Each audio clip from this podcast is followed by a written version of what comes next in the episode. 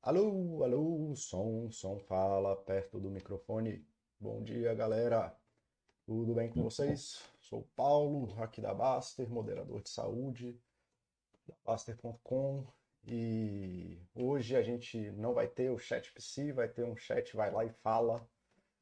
É, onde a gente, ou vai lá e fala, não, vai lá e fala é a outra aba da Baster. A gente vai um vai lá e faz aí, som, som, que eu chamei a galera aí da Cotidiano, em especial o Henrique Guimarães, cara, que é um cara muito especial para mim, amigo, pessoa querida, é, me apoiou muito na minha jornada de vida, na minha jornada de empreendedor, na minha jornada de desenvolvimento profissional. E é, uma, é um chat que eu já estava devendo, acho que desde o ano passado para vocês, que é quando eu tentei fazer uma série de Vai Lá e Faz. E não sei, vamos ver se gente, dessa vez a gente engrena, se tem feedback, se vocês gostam. E se seguir em frente, eu consigo aí, talvez, quem sabe, chamar mais gente para ajudar. Então, vocês né, me conhecer, vocês já conhecem, queria apresentar um pouquinho aí o Henrique, e eu acho que a melhor pessoa para fazer isso é ele mesmo. Então, vamos lá, Henrique. Fala, meu querido. Bom dia, bom dia. Obrigado, obrigado pelo convite. Fala, galera. Prazer falar com vocês. Então, vamos lá, né? É, eu sou Henrique Guimarães, eu tenho 40 anos já, estou na estrada de empreender já faz um tempo. É, sou pai, tenho duas filhas lindas que eu amo. Lindas de morrer. Mas... Vamos lá falar um pouco de vida profissional também. Então, eu, eu me formei em computação, tive uma experiência é, na área técnica por bastante tempo, isso me levou para o empreendedorismo. Daí comecei a empreender já hum, né, profissionalmente em 2007, eu acho. E aí de lá para cá isso virou virou tipo o tema da minha vida praticamente. Então eu tive uma experiência de fundar uma startup, fui acelerado nos Estados Unidos, no Vale do Silício, um momento onde nenhuma empresa ainda tinha feito essa jornada. É, então, nos Estados Unidos isso ainda era ainda era um movimento que não era é, que já estava não estava maduro, então né, os, os, processos de aceleração e financiamento para esse tipo de negócio estavam iniciando também. Então, quando eu fui, era o primeiro ano de operação da 500 Startups, por exemplo, que é uma das maiores aceleradoras de startups do, do mundo. É, daí, vivi essa jornada empreendedora, de captar investimento, né, de construir um negócio, é, de tentar é, trabalhar inovação e assim por diante. Tive vários sucessos nessa carreira e vários insucessos nessa carreira nessa carreira não, né, nesse empreendimento especialmente, mas o resultado desse empreendimento foi muitos aprendizados, uma empresa falida praticamente. É, hoje é mais fácil de falar sobre isso, já foi muito difícil de falar sobre isso. Como diz o Furlan, a gente fundou e afundou empresas, né? É, tipo isso, né? A gente funda e afunda. E a gente pode falar um pouco mais sobre isso aí para frente, mas a gente sabe que a estatística ela é cruel nesse contexto, né? É, é, então, depois disso, né, essa, de ter vivido essa grande experiência é, e de ter, vou chamar de renascido, assim, porque foi um processo de fato muito difícil, um processo de aprofundamento em vários contextos internos meu mesmo, né? Até conseguir compreender esse movimento todo, entender o propósito, né? Por que, que isso foi bom para mim. No início eu só achava que tinha sido ruim.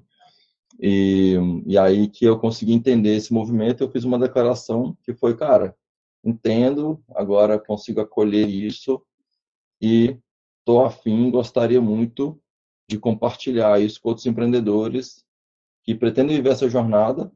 É, então, minha consciência foi, poucos empreendedores, naquele momento, tinham vivido a experiência que eu tinha vivido e tinham a, a consciência, o conhecimento que eu tinha, né, sobre aquele pedaço da jornada, não sobre a, sobre a jornada toda.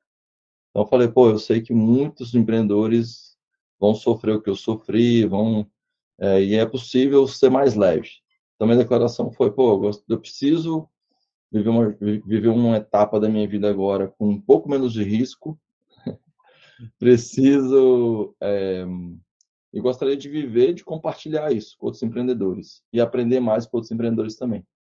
Então, quando eu compreendi isso, eu declarei isso, é, eu conheci a Cotidiano Aceleradora, que é a minha empresa hoje, né? Então, é, abracei a Cotidiano como empresa, entrei para tocar a operação da aceleração em si, né, junto com os empreendedores, óbvio que eu tinha outros, outras pessoas que me apoiavam. Então, isso foi em 2016 já que eu entrei para cotidiano. Então, você pensa nessa jornada de 2007 até sair do outro lado em 2016, foram sete, foram nove anos é, de construção, desconstrução, reconstrução.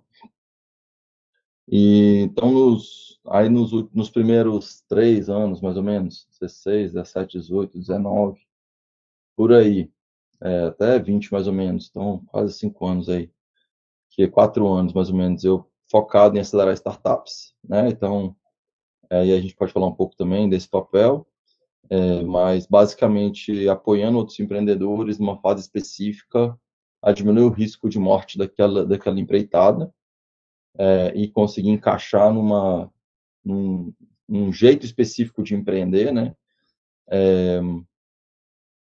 É, então, beleza, e depois isso, isso eu, eu comecei a gerar outras ambições e ganhar outras consciências, e aí eu mudei um, um pouco a minha posição dentro da empresa, e hoje eu trabalho basicamente com aceleração de times, formação de liderança, é, e aí esses times podem ser times de empreendedores, podem ser times corporativos, aí a gente está trabalhando um outro outro tipo de, de forma também de entregar. A mesma forma que a gente atua com os times de startup, porque a, a técnica principal que a gente traz é ganho de consciência, alinhamento de time, alinhamento de visão, é, testar a capacidade de execução, instigar aquele time a, a ser um time mais.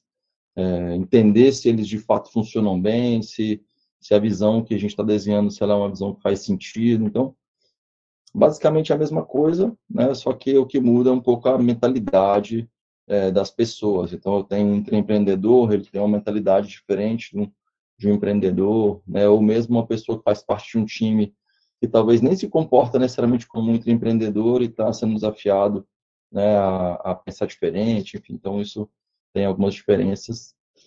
Mas assim, olhando para uma para uma visão geral do meu momento hoje, eu estou bem focado é, em construir jornadas de formação de líderes e construção de times em geral, olhando mais ainda para times é, corporativos do que para startups em si, mas sigo apoiando startups, então nesse momento mesmo eu estou apoiando umas três. Diretamente cadenciado, né? Não Sem consegue contar. ficar parado, né, bicho? Não, é impossível, né? É, então, assim, curioso, né? Eu tô, eu tô fazendo aqui na Baster uma, uma série sobre propósito uhum. sobre busca, identificação, o que, que é viver sobre propósito, não sei o que. E, bicho, quem não aprende, quem, o Henrique aqui agora acabou de falar o que, que é isso. E aí, pô, talvez o Henrique tenha sido melhor em explicar tudo que eu tento explicar aí com meu blá blá blá em 200 horas do que, assim, pô, é uma pessoa que entendeu a jornada de vida, sentiu a pulga, assim, de que, porra, criar coisas no mundo é uma coisa legal, de que eu não quero só a coisa do, do batidão todo dia, eu quero participar de algo maior, de algo melhor, quero é, apoiar pessoas e já está o que agora, né? Desde 2007 já está no quinto caminho diferente, né? Que você está trilhando dentro disso, o sétimo caminho. Isso sem contar as outras coisas maiores e menores que eu sei que aconteceram nesse meio tempo. Sim, é, né? Então, crises, volta, não sei o quê. E como que você se permanece, assim? Você falou para você que você é, escreveu tua missão, né? Alguma coisa nesse sentido. Uhum. De que meu objetivo é ajudar essas pessoas, a, inclusive, né? Eu lembro que no começo lá atrás das nossas outras conversas, a não cometer os erros que eu cometi. Né? É, não é não cometer, né? Porque, tipo, às vezes a, às vezes cometer o erro tipo assim, quando a gente está falando com uma criança que fogo queima, fogo queima, fogo queima, uhum. ela ainda não sabe o que é queimar até ela se queimar. Mas ela pode se queimar sem sofrer um grande dano, uhum. né? Então é como expor é, a essas questões de uma forma que ela não seja mortal, de uma forma não é literalmente mortal, porque queimar é, a empresa, né? É, exatamente. Nesse caso, você pode matar a empresa, você pode matar aquele sonho, você pode matar aquela empreitada, você pode, né? Então, então é mais ou menos isso.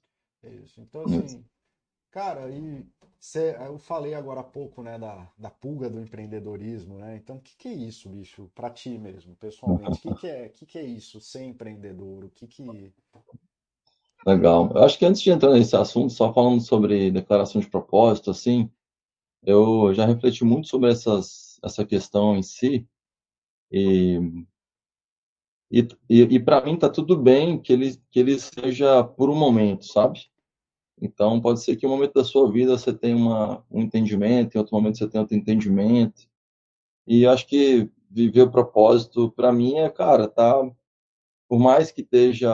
Por mais que a gente tenha desafios que a gente vai ter todo dia, porque, assim, viver a vida é viver um desafio diário, né? Assim, por mais que a gente tenha desafios, por mais que tenha, existam coisas que não sejam necessariamente agradáveis e tal, é tipo, cara, a gente tá bem com aquilo que a gente está fazendo, a gente entender porque que a gente faz aquilo, né? Ter motivação real para aquilo. Então, é, tem dia, cara, que tem dia que eu acordo e penso, meu Deus, o que eu estou fazendo na vida? Tem dia que eu acordo e a maioria dos dias eu acordo e eu falo, caramba, velho, tipo, que visão maneira. Então, vou seguir buscando construir isso, né? Então, são a gente é meio bipolar, vou chamar assim, a gente é meio meio louco mesmo, porque a, vi, a vida é, de quem está empreendendo, cara, ela reserva muitos desafios, né? Então a gente fala que é montanha russa e tal, mas de fato é tipo assim, cara, é, a gente vai viver desafios diários, cada etapa que a gente vence, novos desafios aparecem, então, é, mas eu acho que isso se conecta bem com outra, outra coisa, né? Que para mim, cara, o, lance, é, empreender em si, eu acho que é essa inquietação, né, esse descontentamento com coisas que a gente gostaria de ver diferente. Eu acho que tem muito a ver com, com o processo criativo né, do, do ser humano, com essa, com essa fagulha de, é, de vida mesmo, assim, né, de, cara, de vontade de fazer, de colocar a vida nas coisas, de transformar pensamentos em realidade, sonhos em realidade. Então, assim, eu acho que tem tudo a ver com isso. Mas a gente pode, porque quando a gente começa a falar assim, parece que sempre tem que ser uma parada tipo, né? Pô, então empreender é transformar o planeta, empreender. Cara, tem de todo jeito. Então tem desde o pequenininho, né? Imagina, sei lá, uma criança e começou a montar um álbum de figurinha e acabou o dinheiro das figurinhas. O pai falou: Ó, agora eu não vou dar mais dinheiro para as figurinhas. E aí a criança fala, pô, mas eu quero o meu álbum de figurinha. E aí? Se vira, negão. Se vira, né? Tipo assim, cara, corre agora. Como é que você vai fazer? Aí ele vai. O que ele pode fazer nesse caso? Ele vai, tipo, ele pode fazer um brigadeiro vender na escola. Tipo, vai vender uma, né? Tipo, ele começa a criar coisas para permitir que aquilo aconteça, para realizar aquele sonho. Então, já vi várias crianças que, por exemplo, faziam esse pequeno comércio na escola para conseguir fazer uma graninha para alguma coisa. Então, o empreendedorismo ele pode estar numa pequena coisa ou num grande empreendimento, né? É, e a gente está falando, a gente pode falar de empreendimentos imobiliários, que a gente vai, cara, você consegue entender aquilo, como aquilo nasce, constrói e, e, e né, e, e serve a vida toda, né, para muitas pessoas. A gente pode falar de empreendimentos tecnológicos, aí vão ter várias coisas. Mas a gente também pode trazer um outro exemplo de empreendimento que eu acho bem massa, que é aplicado para todo mundo, que é tipo a nossa própria vida, né? Então, tipo, quando a gente ganha a consciência e toma é, a liderança da nossa vida, cara, eu sou protagonista da minha vida, eu sei que o que acontece comigo, de alguma forma foi o que construí, né? Então, quando a gente é, passa a tomar esse protagonismo né, dentro da nossa vida, a nossa vida passa o nosso principal empreendimento. Na verdade, sempre foi, né? Mas, nesse caso, a gente é, ganha isso num espaço é, onde a gente passa a ter, é, de uma forma consciente, construir isso. Então, é, para trazer para uma palavra, eu não gosto muito de trazer conceitos, porque eu não sou uma pessoa muito boa de conceitos, mas mentira. na minha cabeça. Tudo mentira. eu acho. Mas na minha cabeça, é, para mim tem muito a ver com protagonismo e com realização.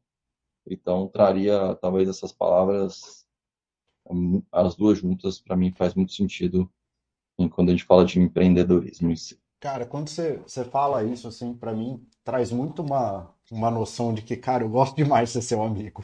É, porque eu tô, eu tô muito alinhado com essa perspectiva e se eu conseguir ouvir direito o que você disse, né, é uma coisa muito de... A galera pensa no empreendedorismo como ganhar dinheiro, né? Ah, é um jeito de ganhar dinheiro, billions e billions, né? E na verdade o empreendedorismo é uma ação, não é billions. Empreendedorismo é uma postura. Né? Você é empreendedor, né? Eu falo muito aqui na Baster que você é aquilo que você faz. Perfeito, isso aí. Não existe escalador que não escala. Ou, é, não, o cara pode ser técnico de escalada, mas ele tá, tem que estar tá ali no meio. É uma, é, são ações que você põe no mundo. E o que eu vejo das ações do empreendedor, que aí alguns empreendedores ganham billions, uns millions, uns thousands, né, ou hundred thousands, e uns, umas merreca aí.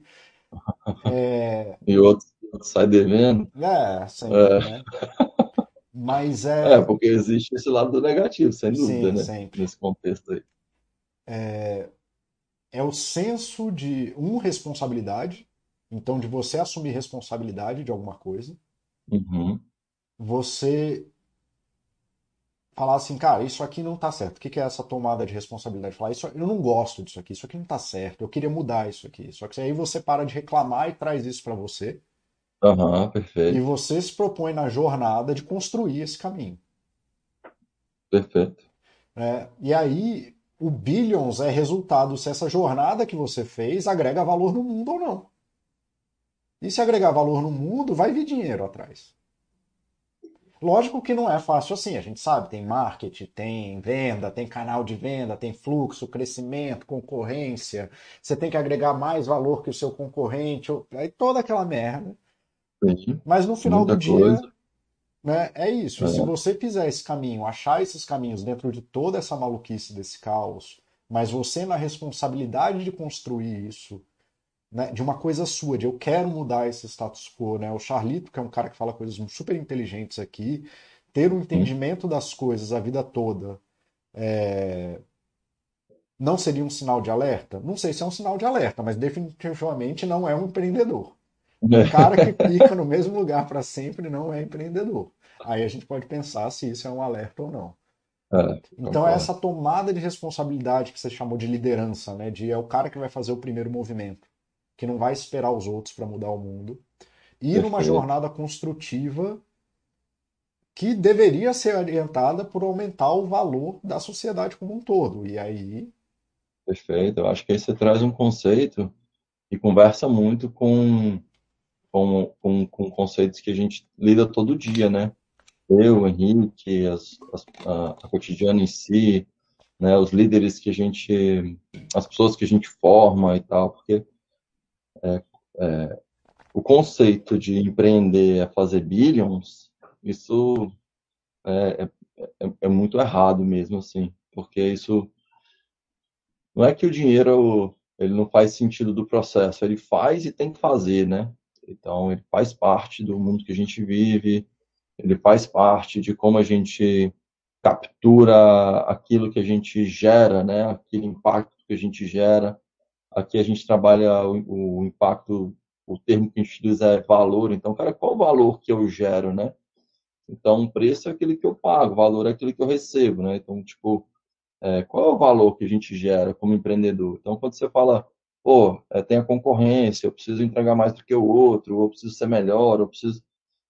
Eu preciso entregar um valor, né? Então, tipo assim, se eu sou contratado para fazer um serviço e eu vou lá e faço aquele serviço, eu entreguei aquele valor. É, é, se eu sou contratado para fazer um serviço e eu não faço aquele serviço, então o pedido pode não ser claro, eu posso não ter entendido, ou posso não ter tido a capacidade de entregar, eu não entreguei aquele valor, não importa. Uhum. Eu posso ter recebido por aquele serviço que eu não entreguei o valor? Posso. Mas provavelmente eu vou ter um cliente insatisfeito, uhum. né?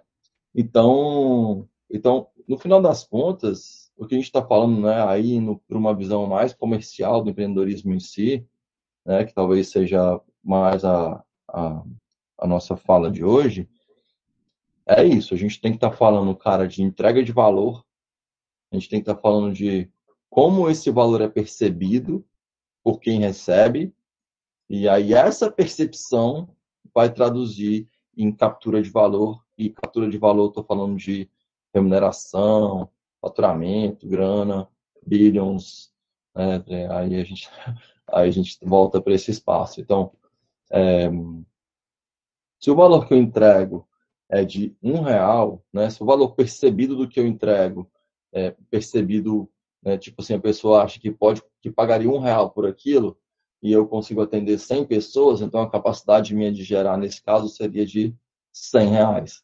Mas se eu consigo, se o valor percebido é de um milhão eu atendo um milhão de pessoas, a gente começa a entender a capacidade de transformar esse valor em dinheiro, né? Uhum. Falando assim.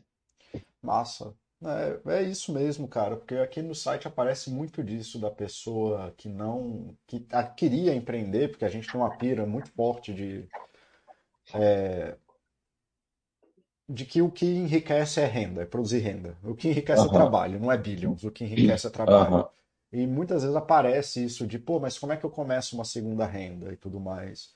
Eu ah, acho que sim. essa fala é super importante, até vindo de você, não é só dos malucos dos cachorrinhos aqui do site, eu, o Master e tudo mais. Eu talvez seja conhecido como maluco dos cachorrinhos também aí. Ah, é, você tem, você tem um Insta dos cachorrinhos, né? Tô começando a brincar aí de publicar umas fotos. É, o... lindas as fotos, inclusive. E, e pra galera entender que tem esse mundo do Billions, tem esse mundo do valor, mas que não é um negócio que vem assim, é muito mais disso, de uma percepção pessoal, de atitude, de seguir Legal. a carreira, e aí eu acho muito massa, assim, de vez em quando eu pincelo aqui o tanto de carreira que eu já tive também, uhum. mas é muito legal você que tem um track record muito grande já nessa pista, trazer a tua também e mostrar assim, galera, não é linear, a gente vai acertando e construindo é. no meio do caminho, né, eu costumo dizer pessoalmente que eu nunca cheguei onde eu queria chegar, mas eu sempre cheguei num lugar bom, então não sei se isso é exatamente falhar. né? A gente se conheceu uhum. numa dessas minhas, né? De estar tá indo para um caminho e aí aquele caminho não fez mais sentido para mim. Aí eu fui para outro que eu achava que eu nem ia. Né? Eu não sabia que eu ia virar psicólogo clínico, então fui para a área que era um negócio, voltei para a clínica e, eu, e tudo isso se agrega num lugar que é bom para mim. E Legal. eu acho que é esse processo de construção e da tomada de liderança e atitude e de, da busca pessoal e você assumir as coisas e querer agregar valor no mundo, eu acho que é a essência, cara, do empreendedorismo. E é muito legal te ouvindo falar isso é, da tua perspectiva, da tua experiência, uhum. de como que você faz. Cara, muito bom mesmo. É, eu acho que aí traz alguns pontos interessantes que você que dá para puxar da tua fala sobre os tipos de empreendimento, assim, né? Então, é, qual que é o objetivo? Quando eu começo um empreendimento, qual é o meu objetivo, né? Tô ali, eu escolhi, eu escolhi aquele caminho por quê?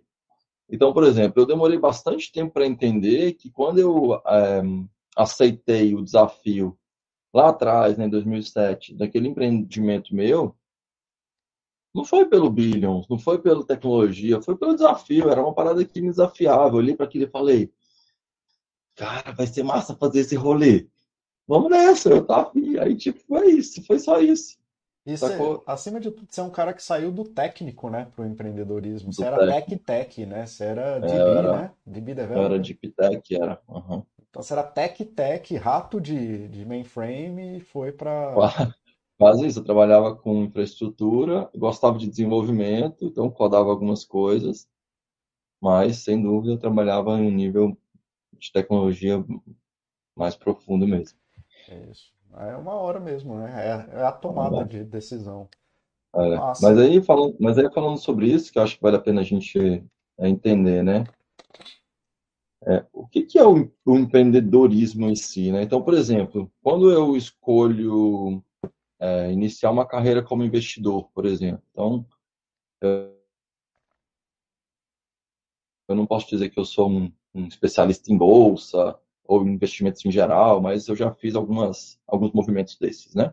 Então, esse fato em si é uma jornada empreendedora, por exemplo. que você vai, você acerta, você erra, você aprende a escolher ativos, você entende o seu estilo de empreender, você fala, pô, meu estilo é mais fundamentalista, meu estilo é mais, é, pô, eu não gosto de comprar ação, eu gosto de comprar título, eu, eu, eu, eu compro ação, mas o meu estilo é a longuíssimo prazo, então eu compro seguro, ou não, eu compro, eu gosto de trade, eu gosto da aplicação do dia a dia, eu vou lá e então, isso é estilo, né? Então, quando a gente entende o nosso estilo, a gente vai saber onde é que a gente vai conseguir é, ter melhor resultado. Porque não adianta se eu sou uma pessoa que estou é, em, em, altíssima. É, sei lá, vou fritando, né? Eu não esqueci a palavra que eu estou querendo falar.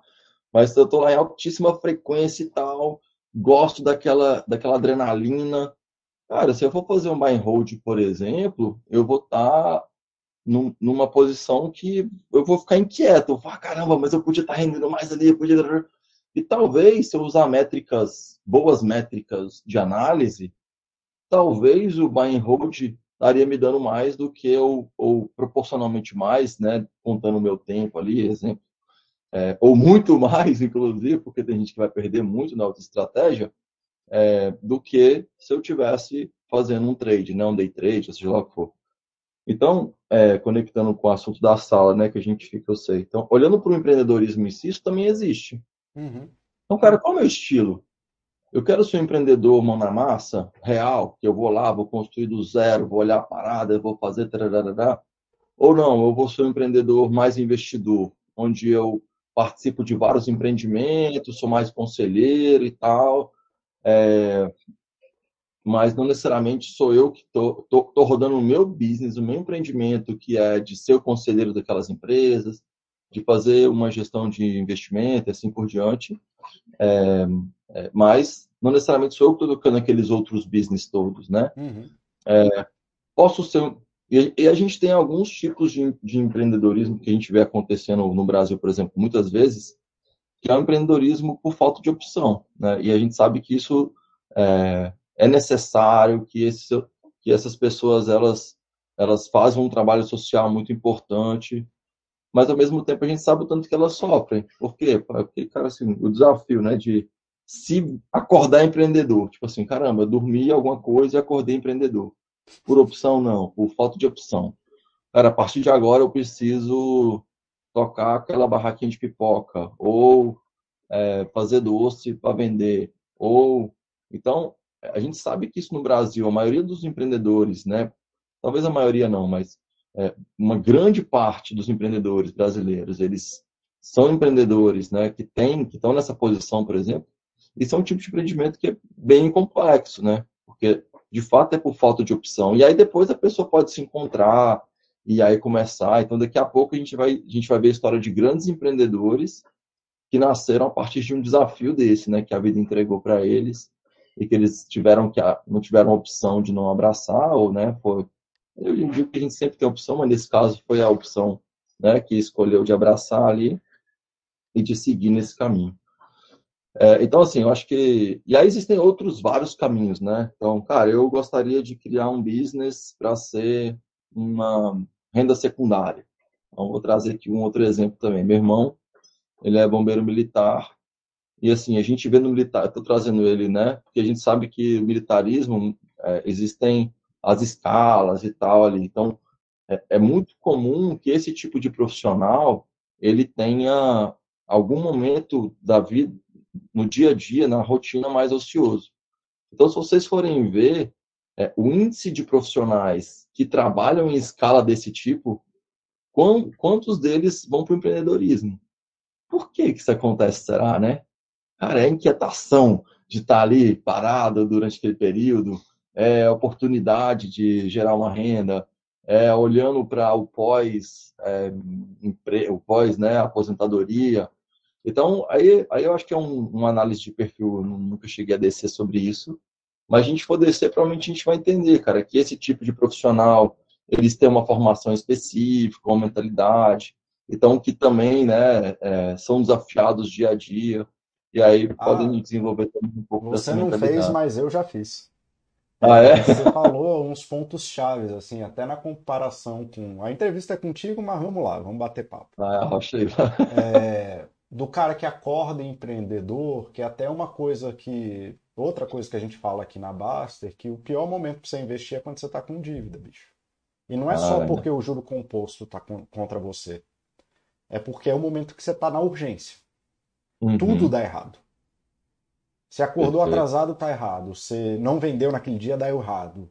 Você... Então, assim, é tanta pressão na cabeça, se tu tá mega endividado, que Acaba assumindo alguns você riscos que ganha. você não deveria, né? É pior, tu ganha 10 mil, mas não é suficiente. 10... Ganhar 10 mil é uma perda.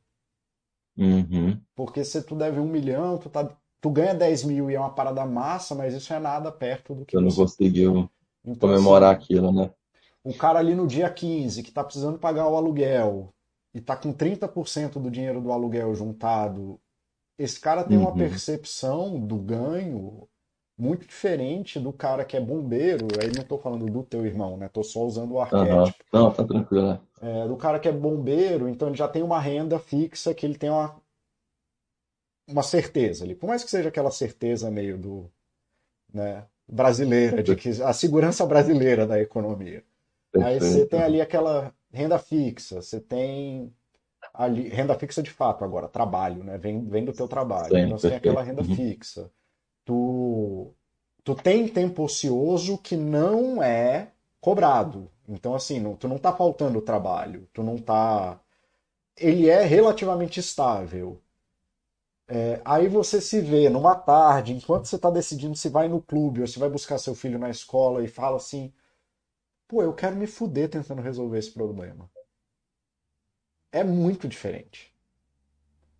Né? Então, assim, o senso de oportunidade, a galera gosta muito da história do underdog, mas o underdog só existe no mundo dos grandes números, né? Onde tudo é possível. Aí, lógico, de 5 milhões um vai dar certo. Aí tem a É. história do cara, e bicho, eu não tô falando do cara, é, assim, aí não é falando contigo, eu falando com a galera da Baster. Ah, o Aham. cara que vendeu água e virou bilionário. Tá, bicho, mas Perfeito. assim, isso, esse cara precisa dos grandes números, porque a grande maioria vai, não vai nem melhorar de vida. E a real é essa, é triste, é triste, a sociedade é cruel, é cruel, é isso. E aí a gente fica Uhum. olhando para o underdog como se fosse uma perspectiva de empreendedorismo, né? Assim, ah, tá vendo? Mas, cara, alguém tem que sobreviver, a grande maioria vai morrer e um ou dois vão dar super certo. Pô, que bom que o cara ficou bem vendendo água lá. Cara, que ótimo. Uhum. Mas assim, não estava no controle dele. E ele estava com uma urgência de mundo que era muito foda. Ele é um Sim, vencedor, isso não tira o mérito da vitória dele. É só entender totalmente. essa coisa. Então, assim, É, a- a- se a gente está falando da mesma pessoa, a energia criativa, né, e de inquietação que tem é infinita. Então, tipo, ia acontecer em algum caminho. uhum, E é, mas.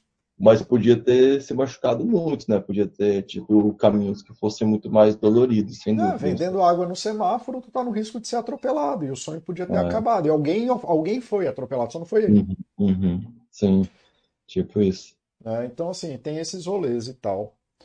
Tá? Eu Legal. acho que. Então, assim, tem esse. Não é só. O empreendedorismo é uma verve, é uma coisa pessoal, é um core, mas também não é essa coisa. Inclusive, que é a última pergunta, mas então vou deixar chegar pra lá. Vamos seguir aí Vamos lá. roteiro.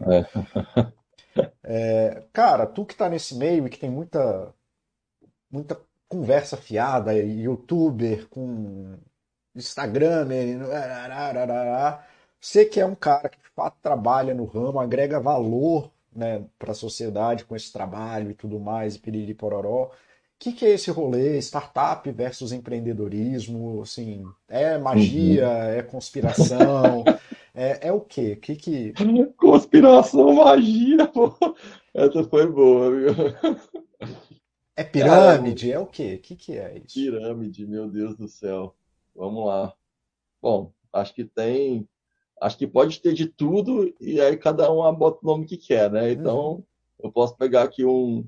Esse negócio aqui, ó, que é um adaptador para para cartão de memória e falar que é um pendrive, mas na verdade ele é um adaptador para cartão de memória que depois que eu boto aqui um cartão de memória ele pode virar um pendrive. Então, mas enfim, eu posso falar o que eu quiser sobre qualquer coisa, né? É, Até pra- tinha uma piada de o que, que tem asa, tem não vou, bico no bico, e fica debaixo da cama. Aí, pô, essa piada eu conheço, que é o bullying. Mas ficar debaixo da cama, eu, eu, eu escutei essa piada tem muito tempo. E aí, tipo, eu fiz essa pergunta, ah, mas o bullying é meu, põe onde, onde eu quiser. É um pouco disso, né, cara? Cada cabeça faz o que quer com as coisas, né? Então. Não, mas aqui eu quero lá, um argumento de autoridade do Henrique, é... head de aceleração e novos negócios, empreendedorismo da cotidiano. Então, quem é aí? É isso aí. Vamos falar um pouco sobre isso. É, assim, startup é empreendedorismo, beleza? Então, ponto. Eu acho que esse é o primeiro ponto.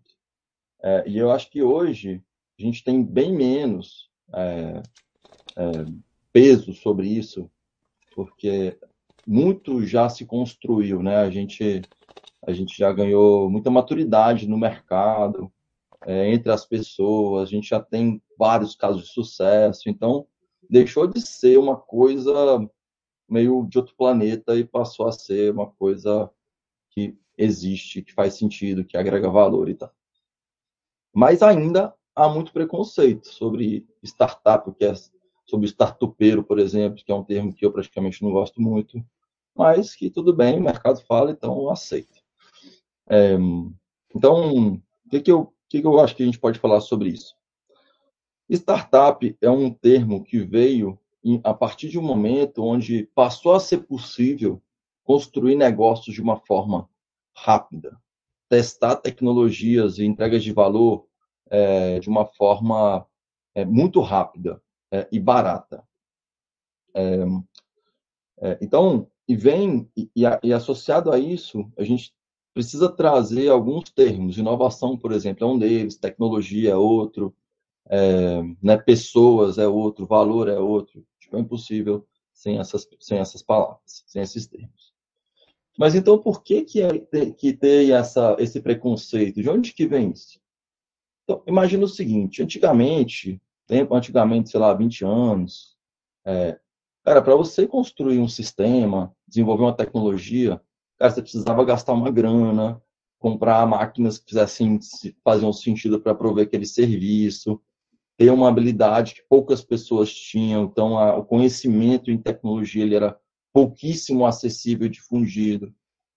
Só que isso mudou, né? Hoje, qualquer pessoa, em qualquer momento, qualquer, tipo assim, cara, com um link de internet muito ruim, você vai conseguir contratar uma máquina por zero reais, subir um serviço por zero reais, testar, usar ferramentas maduras, é, super boas por zero reais, entregar um serviço se você, se você já consegue usar isso e conectar isso, você consegue criar um serviço no mesmo dia e testar se aquela parada faz algum sentido ou não em um dia. Então, é, não é o mais comum acontecer um dia, mas, tipo, eu estou tentando trazer a simplicidade que hoje é construir um negócio tecnológico, né, colocar um, um negócio tecnológico para rodar.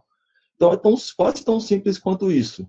Né? Eu estou trazendo a parte simples da parada. A gente sabe que não é isso, mas estou trazendo aqui que, cara, testar uma hipótese de valor tecnológica pode ser simples como isso, como criar uma página que comunica, que faz isso, tarará, tarará, e a gente consegue ali, por exemplo. É, então, o que, que acontece? Esse espaço permitiu que pessoas que nunca haviam empreendido, como eu lá em 2007, é, pessoas que é, nunca haviam empreendido né, num, num, contexto profissional, de empreendimento profissional, é, que também tem essa diferença, né, o empreendimento amador, o empreendimento profissional, passasse a se aventurar por esse caminho e desenvolver empreendimentos amadores no contexto profissional. Então isso começou a gerar, isso em alguns momentos gerou algum essa dissonância de caramba, mas então quer dizer que startup é junta três moleque de 18 anos, 20 anos, tá na faculdade, tarará, junta lá, faz uma parada e, e é isso. Cara, isso, alguns moleques fizeram isso, alguns moleques tiveram sorte e, ou muita habilidade, né, conseguiram estar bem posicionados, outros, de fato, tinham uma habilidade fora da curva e desenvolveram grandes impérios e passaram a ser é, uma mira, uma, uma possibilidade, como foi o vendedor de água, né, uhum. para outros empreendedores que começaram a trilhar esse caminho. Então, é, eu acho que a, a, a visão da startup e falando um pouco desse preconceito, que eu, Henrique, né, é, entendo que se caminhou um pouco por isso. E aí o que aconteceu? Muitos investidores deslumbrados, né, com aqueles grandes ganhos que outros investidores tiveram dentro daquele, daqueles empreendimentos que se destacaram, começaram também a se aventurar por esse caminho. Né, e se aventurar de um jeito, cara, que era que talvez não fosse muito, muito produtivo, vou chamar assim. Então, como é que a gente faz investimento em empresas consolidadas?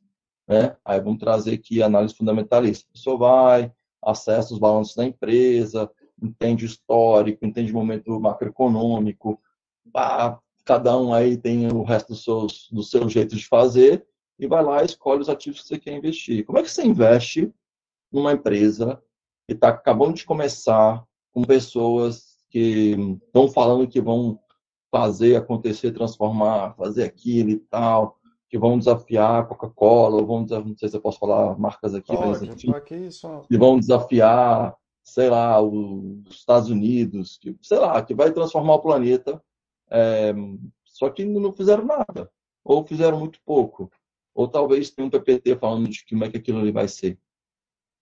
Mas com esse construção do processo, né, e com esse olhar do que a gente chama de FOMO lá, né, que é, é o medo de ficar fora, fear of miss out, de falar, caramba, velho, eu não entrei na Apple, eu não entrei quando a Apple era valia é, nada, quando a Apple valia lá, sei lá, 4 milhões, 3 uhum. milhões, 1 milhão, X. Eu não entrei na Uber, eu não entrei na. Cara, eu não entrei na. Pô, mas agora aqui apareceu essa empresa aqui, pô, vou entrar. Só que assim, eu tô pegando o meu dinheiro, da minha receita pessoal, da minha renda familiar, e tô botando em um único empreendimento um único empreendimento que a estatística diz que vai morrer oito ou nove em dez. Então, assim, vocês têm, vocês têm dúvida de que a frustração vai ser muito maior do que o sucesso dentro desse processo? Zero dúvida. Então, o que aconteceu por um tempo? Vários investidores né, se aventuraram por esse caminho, se frustraram naturalmente nesse caminho e geraram uma aversão a esse tipo de investimento. Mas o mercado amadureceu. Então, né, hoje, é, é, esse tipo de investimento ele já está mais maduro, a gente né, existem uma, a necessidade de entender como é que se faz esse investimento. E aí o mercado começou a ganhar essa maturidade. Então, é, hoje, falando hoje, né, a gente tem um mercado que já subiu, já desceu, investimentos milionários, bilionários, é, em vários é, estágios diferentes de empresa. Então, por exemplo, vou falar da cotidiana especificamente. A gente olha para empresas que estão numa fase bem inicial do business. Mas o que é essa fase inicial? É quando o cara teve uma ideia lá, levantou a mão e falou, pô, eu sonho aqui em fazer tal parada. Não, velho, porque desse sonho à realização existe um, um, um espaço que a maioria desses sonhos eles ficam nesse espaço. Né? E às vezes, se a gente faz uma ancoragem desse sonho no momento errado, a gente pode gerar um compromisso que aquele empreendedor não gostaria de cumprir mas talvez pela índole dele ele vai seguir cumprindo. Então vai ser ruim para ele e vai ser ruim para mim. Olha só que coisa. Então existe esse espaço importante. Então, ele Tivemos dar... essa experiência, né? Algumas vezes, inclusive. Algumas vezes. Então ele precisa dar esse primeiro passo. Ele precisa entender e ganhar confiança se, o, se a visão dele faz sentido mesmo ou não. Então, por exemplo, tem algumas agendas que eu chamo de abalo de fé. Que é o quê, cara? Que eu vou questionar tudo. Que eu vou, tipo assim, eu vou, vou falar para o empreendedor que vai ser um que aquilo que está fazendo não faz sentido, sabe? Óbvio que isso vai ser uma construção, não vou falar de qualquer jeito. Mas por que, isso é importante? Porque se uma agenda comigo, por exemplo, ele desistir do business dele, cara, foi ótimo para ele. Porque foi muito fácil aquela agenda perto do que o mercado vai entregar. Eu garanto para vocês, se eu entrasse numa agenda e falasse, xingasse, batesse, fizesse o escarcel, que não é isso que eu faço, mas imagina que isso acontecesse e ele desistisse, cara, muito mais barato do que o que a vida vai cobrar dele, do que, que o mercado vai cobrar. A gente fala isso, que o mercado aqui, o ferro do mercado, ele ensina de um jeito ou de outro. Você acha ruim a é voador, é o Baster é, é só abalo de fé, é só agenda de fé. É, é isso, vamos voltar, vamos voltar para a nossa fala anterior lá, né? De eu, eu empreendedor, a minha vida como meu principal empreendimento. Cara, olha para a tua vida, você pode ter uma vida linda mesmo, mas vão ter dias que você vai tipo assim, meu Deus, velho, o que está acontecendo? Por que está acontecendo isso? qual que é o problema, aí a gente consegue compreender alguns movimentos da vida.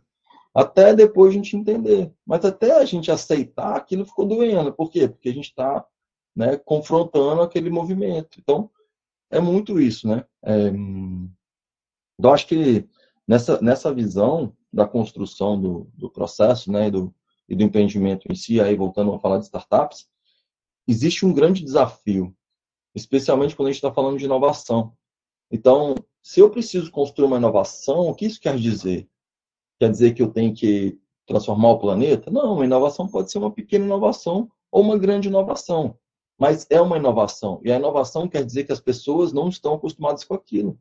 Eu acho que essa é a premissa da inovação, porque eu estou fazendo diferente, eu estou desafiando a forma como aquilo é feito, eu estou desafiando o status quo. Então, quando a gente está falando de inovação em si, existe um, um grau de incerteza que é muito maior do que eu pegar um business, um negócio que já está validado, que alguém já rodou. Não dá exemplo de padaria, senão vai dar um escarcel aqui, que sempre que não é uma padaria. De... Ah, merda! Mas que pode ser uma franquia qualquer. O que é uma franquia? Vamos falar de uma franquia. Aê! Uma franquia é o quê? Cara, imagina que eu sou um empreendedor, eu comecei a construir um business, achei um jeito maneiro de fazer aquele negócio, e aquele negócio dá dinheiro. Eu olho para o meu negócio e falo, cara, eu boto aqui todo mês tanto e saio dobro, triplo todo mês. Com esse time que eu rodo, desse jeito, meus processos estão maduros, eu tenho sistemas que me suportam. Pô, podia fazer esse mesmo negócio em outros lugares. Mas eu, Henrique, não conseguiria replicar, eu ficar cuidando desses times em todos os lugares. Então, vou fazer o seguinte: eu vou escrever como é que esse business roda, eu vou criar um pacote de sistemas, eu vou criar um pacote de processos, eu vou criar um, um template de construção e um, e um detalhamento de qual é o público-alvo e qual é o lugar que esse negócio deveria rodar.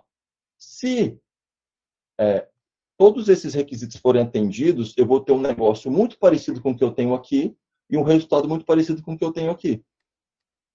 Beleza? Na simplicidade. Sim, é um então, meta-empreendedorismo, desse... né? Eu te vendo empreendedorismo. É meta-empreendedorismo, franquia. Digamos que sim, mas ao mesmo tempo não é, porque, cara, o franqueado ele vai precisar sim. se lançar para aquele empreendimento. Uhum. Ele vai precisar lançar mão de uma grana para que aquilo aconteça. Ele vai precisar fazer o empreendimento rodar, ele vai precisar contratar funcionários, ele vai precisar prestar conta, ele vai precisar, tipo, ele vai virar um empreendedor. Ele não, não é possível ele não ser, uhum. né? Mas ele não construiu aquela inovação. Não foi ele que que construiu aquela inovação, ele está ele tá replicando aquela entrega de valor. E, de novo, a gente está falando de perfil, isso é um perfil.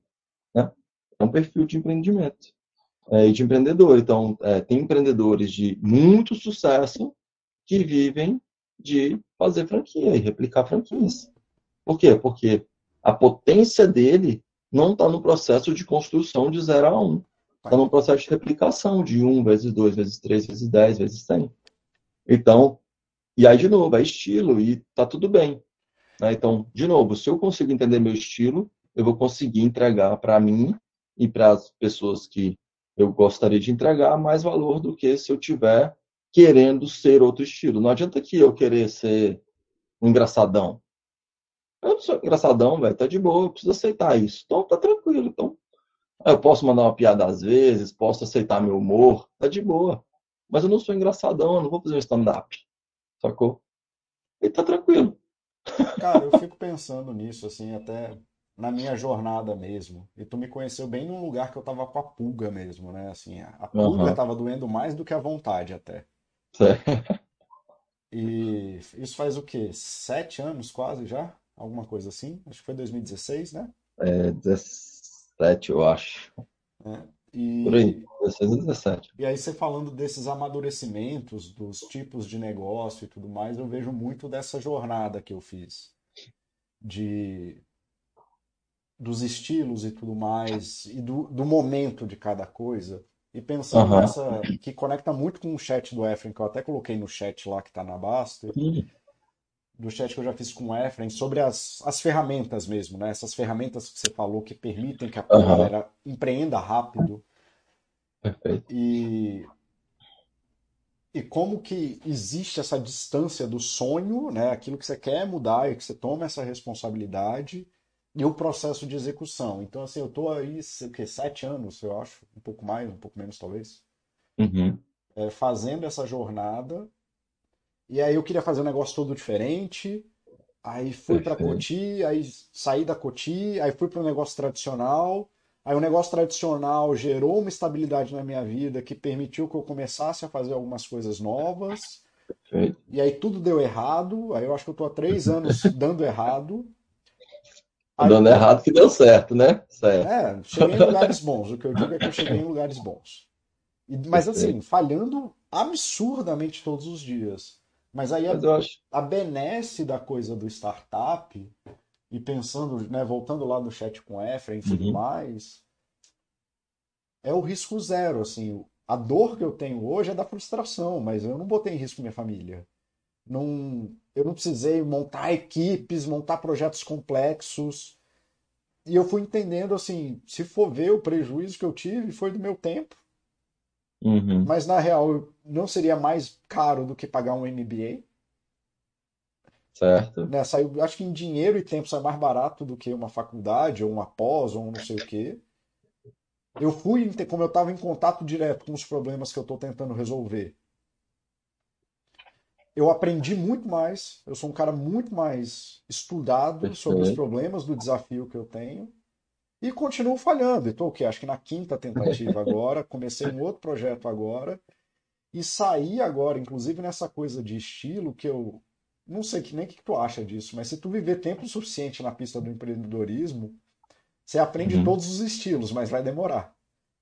Ah, sem dúvida, sem dúvida. Faz todo sentido. É, Mas eu acho. eu tô indo para uma coisa, assumindo um papel de gestão que era uma coisa que eu tinha pau, e hoje tá fácil, eu tinha paura, assim, era horrível pensar na coisa da gestão. E Tem hoje tá ficando soft, assim, já tô contratando gente. Aí antes eu É. contratava um a de cada vez, a cada três meses, agora já tô contratando mais de um. Então, assim, até isso muda se você viver tempo suficiente na pista, né? E, É, e esse é o aprendizado, e tá aberto para isso é muito legal. Totalmente. Nossa, Mas faz todo A sentido. metodologia de startup permitiu que eu fizesse isso. Pronto, eu acho que acho que esse é um bom ponto da gente falar de metodologia. Eu vou falar sobre ele, mas eu queria puxar mais uma vez uma parada que a gente estava falando. Quando você fala de MBA, o MBA é a franquia. Uhum.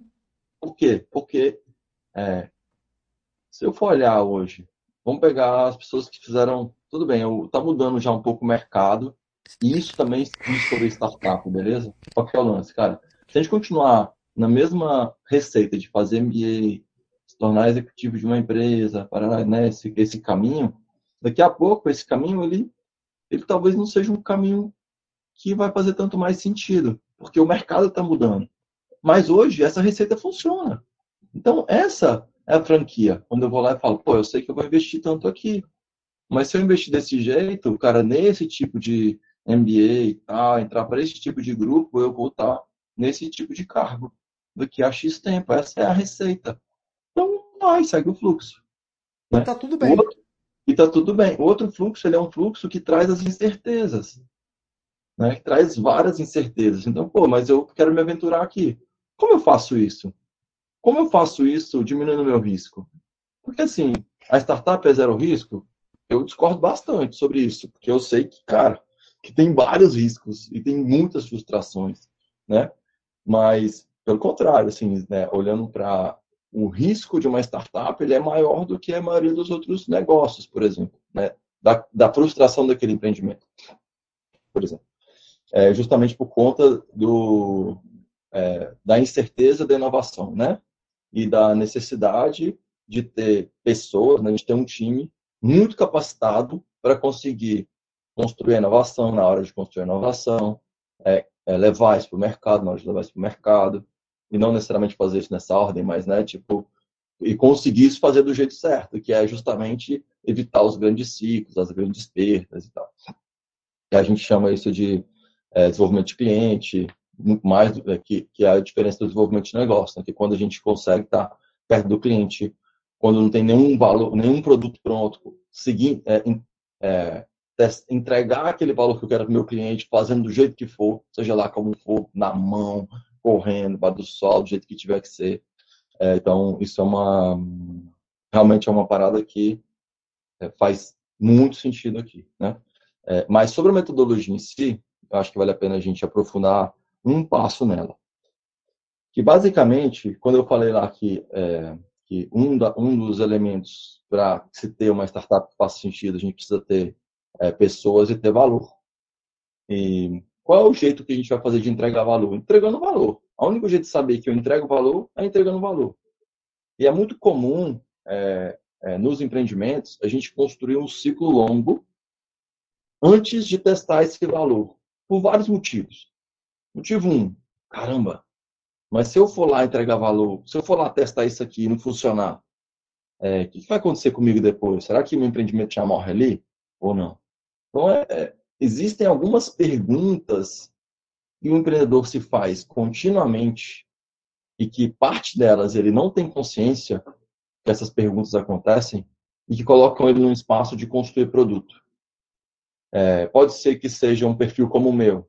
Eu vim de tecnologia. Engenheiros são engenheiros e costumam. Então, a zona de conforto deles é construir coisas. Pode ser um engenheiro da computação, construir um software, pode ser. A zona de conforto do engenheiro é construir coisa, não é falar com um cliente. Não é lá e falar, tipo, meus, isso aqui tá bom para você, se isso aqui fosse mais ou menos assim, como é que você usaria? O que você hoje usa para resolver esse problema aqui? Quanto que você gasta com isso hoje? E se você não e se isso você não resolve esse problema hoje e está tudo bem não resolver, a gente muitas vezes sequer faz essa pergunta. Então, eu parto de uma experiência própria, num contexto muito específico, que talvez tenha afetado eu e mais três pessoas no planeta. Acho que aquilo vai ser uma solução para um bilhão de pessoas.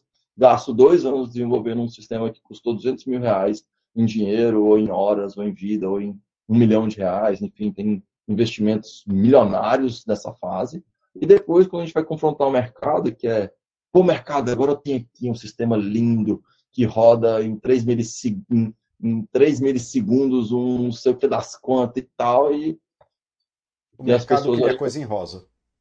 É, e as é. pessoas olham para aquilo e falam, eu vou usar isso para quê, velho? É tipo aquelas paradas da Polishop, não que o Polishop não tenha coisas de qualidade né? Mas aí, tipo, voltando a falar das marcas e foi mal. Pode falar. Tô nem aí. tipo assim, cara, mas tem várias paradas que vieram na Polishop ali, especialmente tempos atrás, que os caras usavam técnicas de venda muito absurdas, né? As pessoas compravam e que você usava duas, três vezes e ficava no quartinho que você nunca mais usou. Né? Então, eram inovações, eram invenções, né? O que eram aquelas coisas?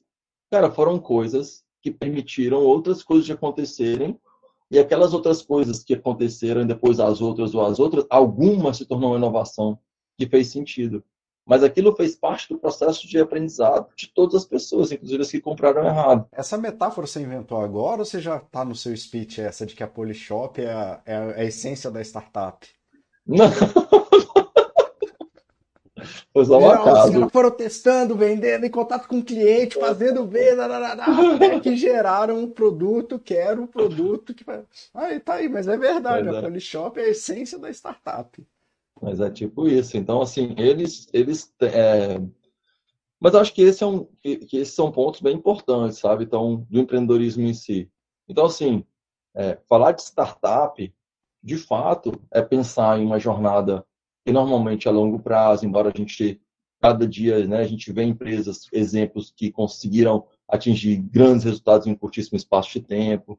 Mas está falando de uma longa jornada, a gente está falando de, de uma grande aposta, a gente está falando de uma dedicação de vida, né, a maioria das vezes, porque o maior valor de um empreendimento, né, quando ele é, não é replicável, quando eu não consigo entregar para uma pessoa uma, uma rotina e falar, cara, você é bom de replicar a rotina? Sou. Então replica essa rotina aqui para mim.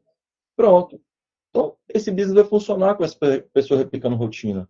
Enquanto essa rotina não existe, enquanto o produto não está validado, enquanto eu não sei qual cliente que me compra, enquanto eu não, então, tudo isso traz uma grande é, se aventurar, né? Vou chamar assim, é, investir num, num, entrar para esse mercado de, de inovação em alto, em alto impacto, é, empreendimento em alto impacto, isso é um mercado que não é para amadores mesmo. Uhum. Então, mas, de novo, né, galera? É, tem é perfil. Então, se o teu perfil é esse, é isso, cara. Você vai se jogar mais, vai assumir um risco maior, é, correndo, tendo a chance de ter resultados melhores.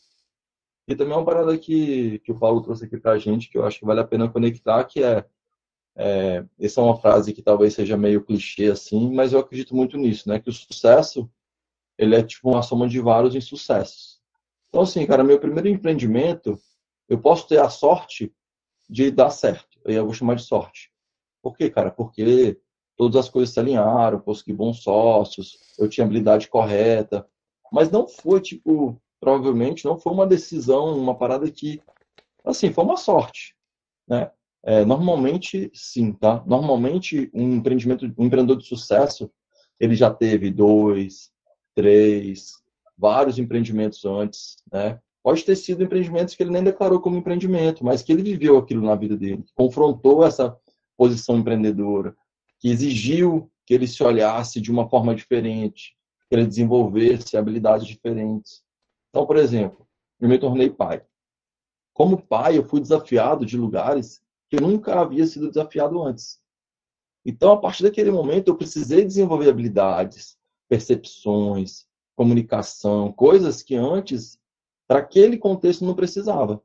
Empreendedorismo é a mesma coisa. Então, assim, cara, é habilidade técnica. No meu caso, eu comecei lá como técnico. Eu precisava de habilidade técnica. Sem aquilo, eu não teria no empreendimento, beleza? Então, eu precisava entregar aquilo. Mas o que mais, cara? Eu precisei desenvolver habilidade de relacionamento, né? Eu precisei desenvolver habilidade de gestão, de recrutamento, de gestão financeira, empresarial, não pessoal, é, de tempo, de, né? Tipo assim, quantas coisas que eu precisei desenvolver que eu não precisava, que eu não é, é, que não que para mim antes não eram ferramentas necessárias na minha vida entende então o que de fato eu acredito é, que o empreendimento faz com as pessoas é tornar elas pessoas melhores porque elas são desafiadas continuamente a serem melhores cara eu concordo em gênero número e grau com isso né e sempre eu, eu adoro assim ainda mais sendo você que é um uma figura de autoridade, não que você. Eu sei que você não gosta dessas coisas, mas assim, de que, cara, você ocupa o lugar que você ocupa, e é isso, não caiu aí à toa. Uhum. E, e sendo bem claro sobre isso, que é empreendedorismo é uma postura e que você vai fazendo esse caminho e que não é sobre ego, não é sobre Lógico, assim, se você é inteligente te ajuda, se você é técnico te ajuda, não sei o quê, mas nem de longe essa é a coisa que define o teu caminho, assim. Totalmente. Tu precisa estar tá num processo contínuo de construção e reconstrução. E aí você acabou, né, no meio dessa coisa toda, falando aí da, da, Já entrou no assunto que era o próximo da psicologia do empreendedor. Uhum. Aí eu não sei se tem algo que você quer entrar, mas eu sei que você tem uma pergunta que você quer responder que por acaso ela já aconteceu aqui. Então deixa eu te trazer a pergunta, porque. é, o que você diz para alguém que não consegue sair do operacional da empresa? Tenho uma assessoria contábil financeira pequena e não consigo olhar o macro e crescer para isso. E eu sei que isso aí já é uma coisa que você vive falando sobre, então, por favor, uhum. Henrique Guimarães. Não, legal, assim, eu acho que tem, algum, tem alguns contextos importantes, né? Então, normalmente, o empreendedor que ele está atolado na operação da empresa dele, e se ele é o principal é, responsável pela visão daquele negócio, ele vai ter algumas dificuldades de conseguir é, levantar a cabeça e ter e voltar a ter aquele olhar de visão. Então, é, tem algumas coisas que são importantes aí. Então, uma coisa é, cara, primeiro, quais são as ajudas que eu preciso? Então, o que a gente diz é que nenhum empreendimento ele vai ser grande ele vai ser tipo de grande sucesso se ele tiver uma única pessoa. Então ele vai ser muito restrito às, às necessidades, aos sonhos e às capacidades daquela pessoa. Então, normalmente a gente vai falar de times complementares. Então, cara, quem é que você precisa trazer para o seu time para complementar aquela habilidade que você sabe ou que você ganhou consciência ou que você não está afim de executar na tua empresa? Então a gente sabe que isso acontece. Tem uma parada lá que eu falo, meu Deus, toda vez que eu vou mexer aquela parada ali, eu procrastino, gasto minha energia um dia inteiro, vou lá e faço em meia hora, ok, mas eu morri dois dias para fazer aquilo. Posso ter gastado meia hora, mas eu gastei dois dias que eu sonhei, que eu que, ah, tem que fazer que trem, ah, isso aqui, tem que mandar que balanço, tem que. Sei lá. E aí é estilo, né? Eu, por exemplo. Demorei dois anos para ouvir o que você me disse sobre isso, mas consegui finalmente. Tá? mas é isso, e também eu digo que também tem esse lado. O empreendedor ele precisa estar pronto para esse momento.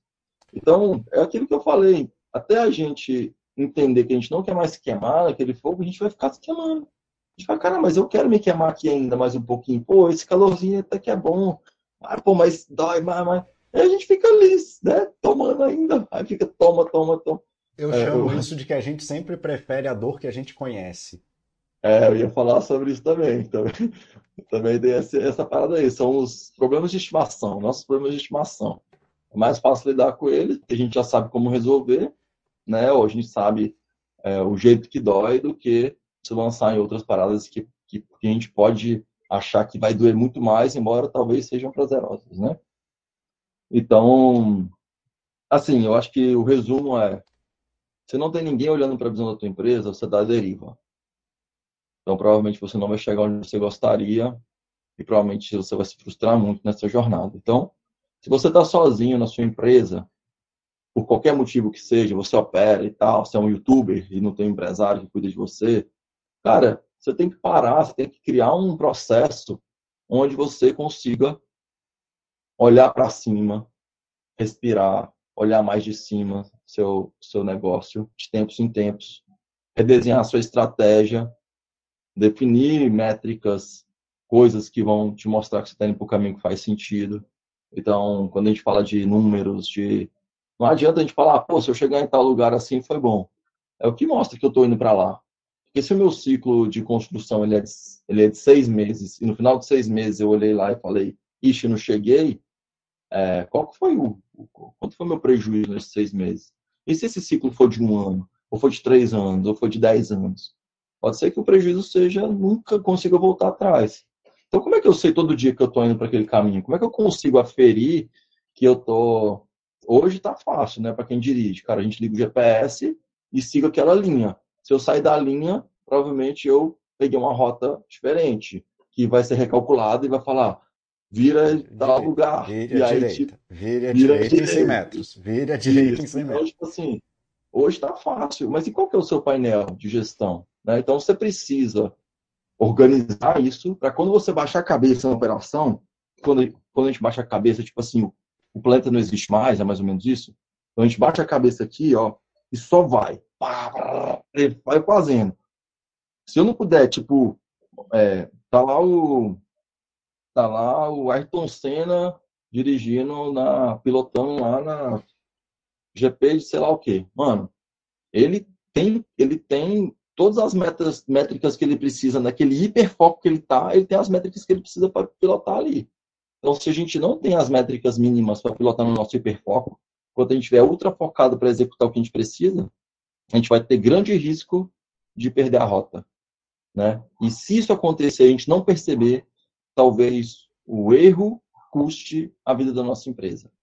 Né? E a gente sabe que o se lançar empreendedor, ele é um, ele é um movimento que ele muitas vezes exige várias negociações. Então, vou trazer aqui o meu exemplo. Eu, eu, eu tinha uma posição no serviço público, por exemplo, e quando eu fui convidado a ser acelerado nos Estados Unidos, eu precisei tomar uma decisão, porque eu ia ficar muito tempo fora. E a minha decisão era, eu me preparei a vida toda para aquilo e eu ia. Mas eu não era sozinho na vida. Eu sou de uma família de servidores públicos. Minha esposa é servidora pública. É, eu já era casado naquela época, eu não tinha filho, era muito mais fácil tomar essa decisão. Mas, cara, eu precisei negociar, eu precisei dizer, velho, esse é meu sonho, eu preciso ir. Não ir vai ser muito pior do que ir, por qualquer cenário que você desenhe. E eu consigo desenhar cenários de, dessa ida que deu, se ela der tudo errado, que vai ficar tudo bem. Olha esse cenário aqui, vai ficar tudo bem. Mas falar é uma coisa e os sentimentos das pessoas são outras. Então, tipo assim, qual é o sentimento da minha mãe do meu pai, dos meus irmãos, da minha esposa, quando eu falo que eu vou pedir demissão do serviço público. É tipo assim, você tá louco. Mas vai fazer isso? Porra, mas o meu sonho, porra, que sonho, velho? Serviço público é o sonho de todo mundo. Só vai ser servidor público e pronto.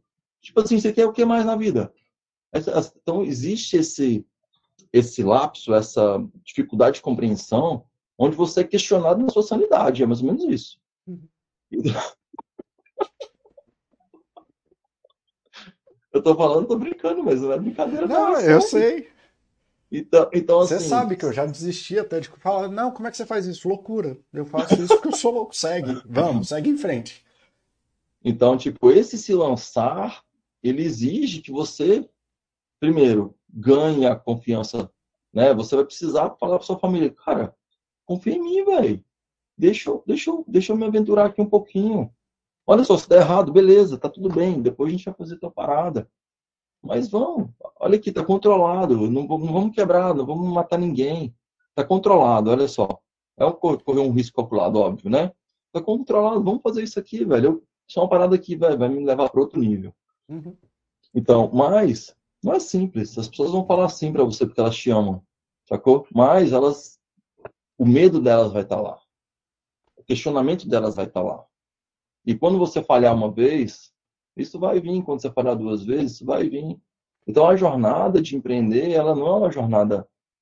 Ela pode ser uma jornada muito linda, muito. Mas na maioria das vezes a gente vai, vai roçar muito mato, muito mato, muito mato, até chegar no sucesso, de verdade. Então, quando eu, quando eu trouxe essa questão da, da mentalidade, é, é muito isso mesmo, porque a gente vai ser questionado em alguns espaços que vão doer. Né? A gente vai se questionar, tipo assim, a gente vai se questionar muito, muitas vezes, se, pô, será que eu estou sendo arrogante? Será que, tipo, eu de fato tenho competência para fazer isso? Será que eu devia estar tá fazendo isso? Será que... E aí a gente entra... É, é muito comum, isso acontece várias vezes, talvez no dia, de se entrar nesse espaço, sabe? Cara, então... Você trouxe um, um, um rolê muito massa, né, Gui? Eu acho que tem muito com aquela coisa que você fala de virar funcionário da própria empresa, né? Perfeito. Uhum. De, de que é uma diferença do empreendedorismo para o trabalho, né? No, no empreendedorismo você tem que olhar para a visão sempre. O que te guia é a visão, é o GPS que você criou. Só não é a voz Isso. do Google, é um GPS que você enfiou na tua cabeça e que a tua força é se manter dentro daquela rota, criando, passando obstáculo, piriri pororó. E eu achei muito bonito, assim, até a forma como tu trouxe, de, um, vai ser sempre mais fácil voltar para o trabalho. Sempre vai ter aquela pulga de, não, mas eu estou fazendo o trabalho, é confortável a dor do trabalho, é a dor que as pessoas entendem. Né? Você vai é. para o mundo de empreendedorismo, aí você fala assim: o que, que você está fazendo? Não, eu estou reformando. É, é, aquela coisa de obra mesmo, reforma de apartamento. Aí você, você leva a tua mãe, tua tia, tua avó, ali é a piscina, aí não tem nada, tem um descampado. Uhum, e não tem nada ali na frente. E a galera compra o teu delírio e fala: claro, Henrique, vai estar tá lá. E é mais fácil. Né? Chega uma hora ali, depois de 3, 4, 5, 6 meses fazendo obra você, caraca, bicho, eu devia ter comprado um apartamento, eu não devia estar fazendo uma obra. Devia ter comprado uma casa pronta. Nesse contexto, eu vou te contar que eu compro apartamento reformado, velho. Tipo, reforma, tô fora, você tá doido. Isso, Mas é isso assim. Aí. E assim, até porque eu tenho pavor de construir, né? Justamente por causa disso. E, cara, chega uma hora que você. Então não é. Tem muitas armadilhas no empreendedorismo que não tem nada a ver com os objetivos que você criou para você lá da tua empresa é do medo de falhar. E aí tu, não, então eu vou, eu, ó, eu, não, eu tenho que ficar aqui carimbando papel. Eu preciso preencher a tabela de Excel, coisas que você poderia terceirizar, coisas que você poderia até Mas passar aí, por, por cima. Que você tá, por que você está lá preenchendo a tabela de Excel? Porque você está com medo de confrontar a realidade. Isso. Por que você está lá fazendo a coisa que você gosta de fazer, procrastinando as outras? Porque você está você tá com medo, velho. Tipo assim, tá tudo bem, tem hora que a gente tem que aceitar isso. Então, deixa eu ficar aqui um pouquinho no meu medo aqui mas só um pouquinho, não quero que doa agora não. Deixa eu preparar o coração para doer. Aí vai daqui a pouco, tá, agora vai, pode, vai, bate. É, é mais ou menos assim, velho, que vai doer, a gente sabe. E, cara, e bate esse rolê do medo, o medo da família, né? Porque, porra, tu falou pra todo mundo que vai ter uma mansão, bicho. Aí tu olha pro final do dia, tá um barracão de obra, sem É, tranca na porta. Aí você. Isso aí. Então, assim, tem uma parte da psicologia do empreendedor que é uma inteligência emocional muito complicada, né? Perfeito. Cara, Mas eu acho que. tu já trouxe isso. Uhum, Pode, pode concluir. E, eu sei que a gente concorda na coisa do vai lá e faz, né? De que tem que botar a cara e fazer não sei o quê. Mas não adianta, né? Só ir lá fazer que nem um doido, sair que nem um míssel acelerando para qualquer direção. Perfeito. Concordo demais. É, eu acho. O que que eu falo sobre isso, né? São dois pontos importantes. Um, para quem não sabe onde vai, qualquer lugar que chega tá bom. Então, acho que esse é um, acho que é um bom ponto. Precisa alinhar a visão, precisa saber onde quer chegar.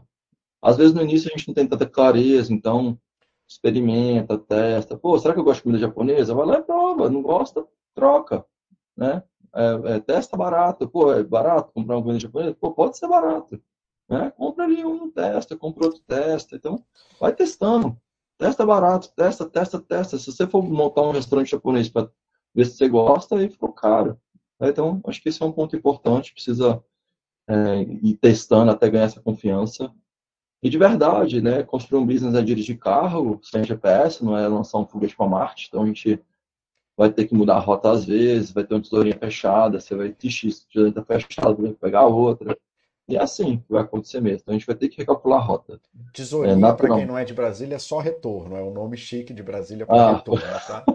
É, você vai pegar uma pista que está fechada. Você chegou lá, tem uma feira no meio da pista, para quem é de Goiânia. Ou tem, né? Ou, ou, ou tem obra, ou caiu, sei lá, aconteceu alguma coisa. Você não vai poder passar por ali. Vai passar para outro lado, talvez outro lado você não conhece a estrada. Aí você vai ter que aprender, perguntar para onde você vai, onde você vira.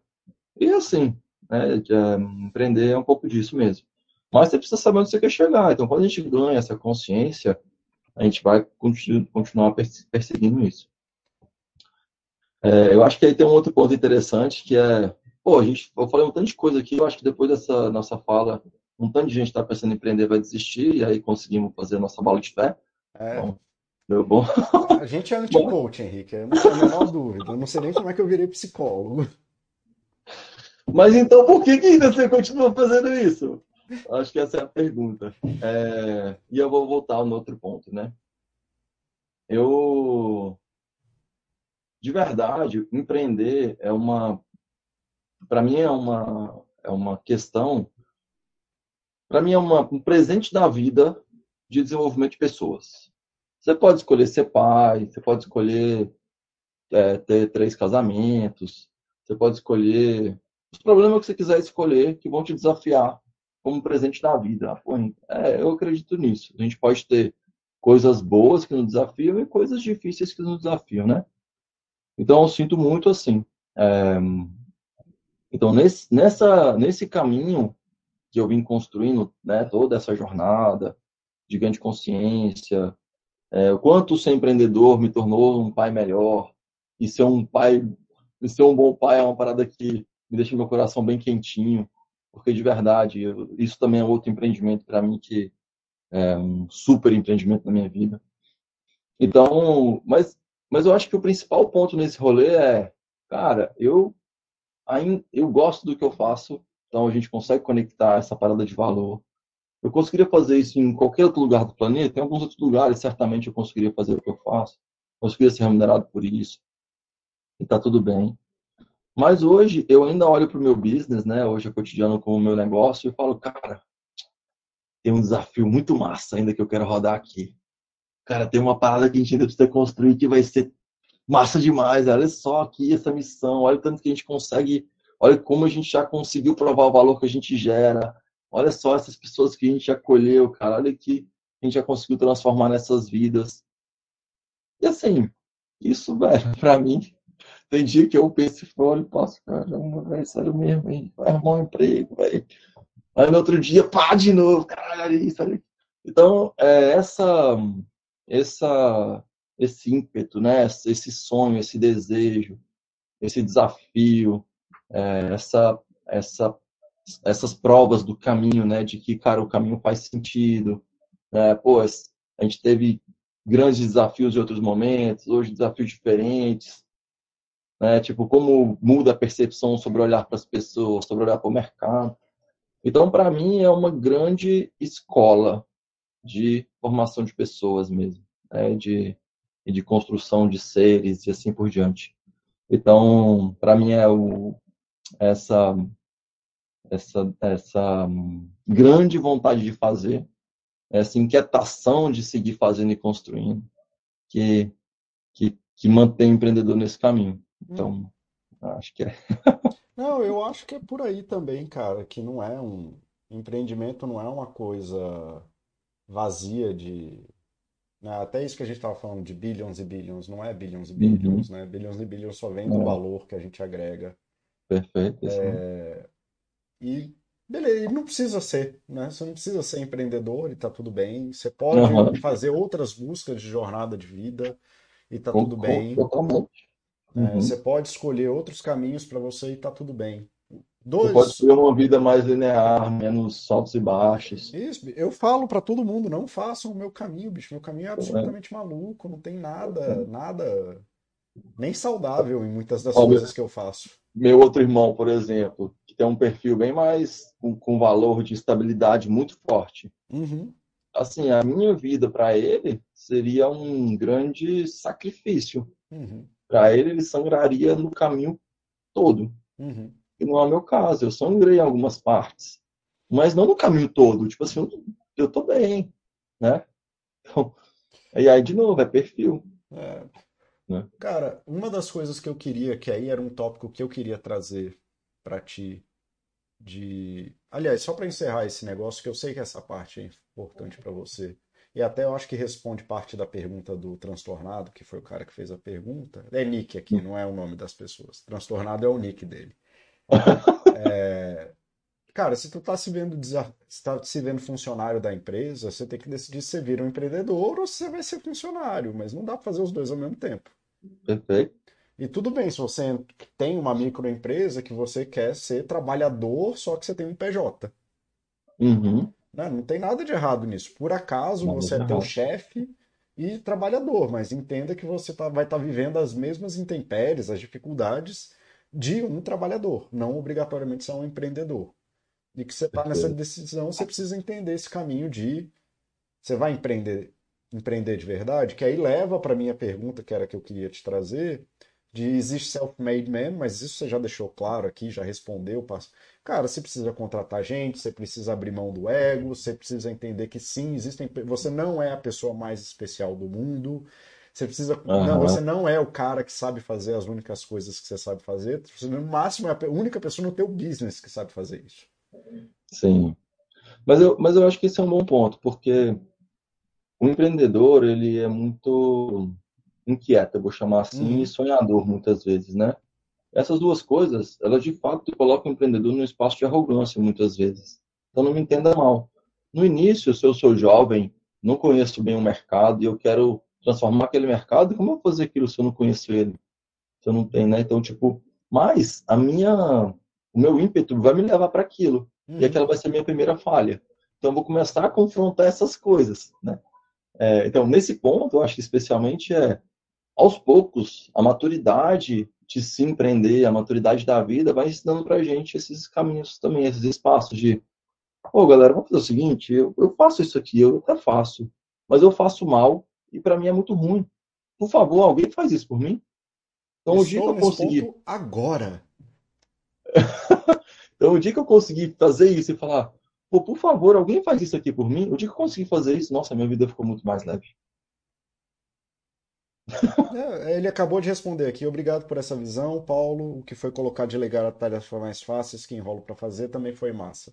Que é, é isso, é essa dor, eu acho transtornado, que é essa eu achei que, é, cara, eu li agora, achei que era um F, achei que era transformado e eu tava chamando o cara de transtornado. Não, é transtornado mesmo.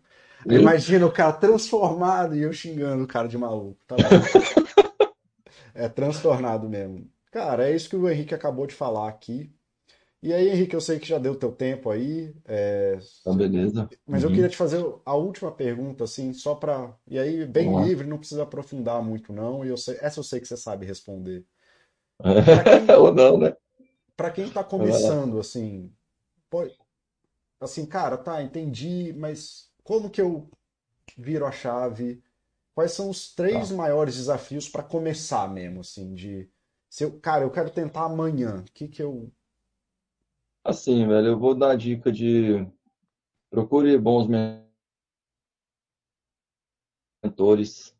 Tipo, esse caminho do empreendedorismo, ele pode ser um caminho muito solitário, então, né, ter pessoas que já viveram isso e que possam te apoiar são muito importantes. É, aprenda a fazer, aprender barato, né, que é, cara, como é que, como é que você consegue confrontar o mais rápido possível aquelas coisas que vão matar os, sabe aquelas perguntas que a gente vai demorar mais para responder, porque a gente está com medo da resposta dela não ser o que a gente quer? Traz ela para a primeira, porque se a resposta para aquela pergunta não for o que você quer, você gastou menos vida, menos dinheiro, aí você vai, você vai poder ter mais dias para andar no chão, mais dias para fazer o que você ama, né? Assistir Netflix, se é isso, ficar com suas filhas, sei lá o que for. Você vai ter mais dias para isso ou para tentar o seu próximo empreendimento. Então, confronta logo, sabe? Confronta do jeito certo, óbvio, né? Não adianta confrontar errado que a gente vai ter a resposta errada. Perguntas erradas vão trazer respostas erradas. Então, faz as perguntas certas, traz do jeito certo. Mas confronta realmente o mercado, porque sem esse confronto é, do, dos pontos críticos do seu business, você nunca vai conseguir ter maturidade de levar o seu business para o lugar certo e fazer as escolhas corretas, né? Então, confronta isso. E escolha as pessoas para estarem do seu lado. Então, tipo assim, é, eu sei que no início é mais fácil a gente dar alguns passos sozinho. E tá tudo bem, né? Esses passos sozinho, testar. É, mas vai ter uma hora que para a gente construir um bom empreendimento, um grande empreendimento, a gente vai ter que trazer bons profissionais, a gente vai ter que talvez escolher bons sócios, porque um sócio não um funcionário. Depende, cada caso é um caso. Mas um sócio também vai desafiar a gente em outros lugares, vai ser uma, uma negociação que eu preciso fazer, né? Se eu tenho um perfil mais é, comando-controle, é, esse perfil vai ser confrontado diretamente, porque, cara, com funcionário eu posso fazer o comando-controle, funcionário que não se adapta, vai embora, eu contrato outro, e talvez aquilo funcione. Agora, com um sócio, se eu for comando-controle e ele também for, a gente vai ter uma cisão, certamente.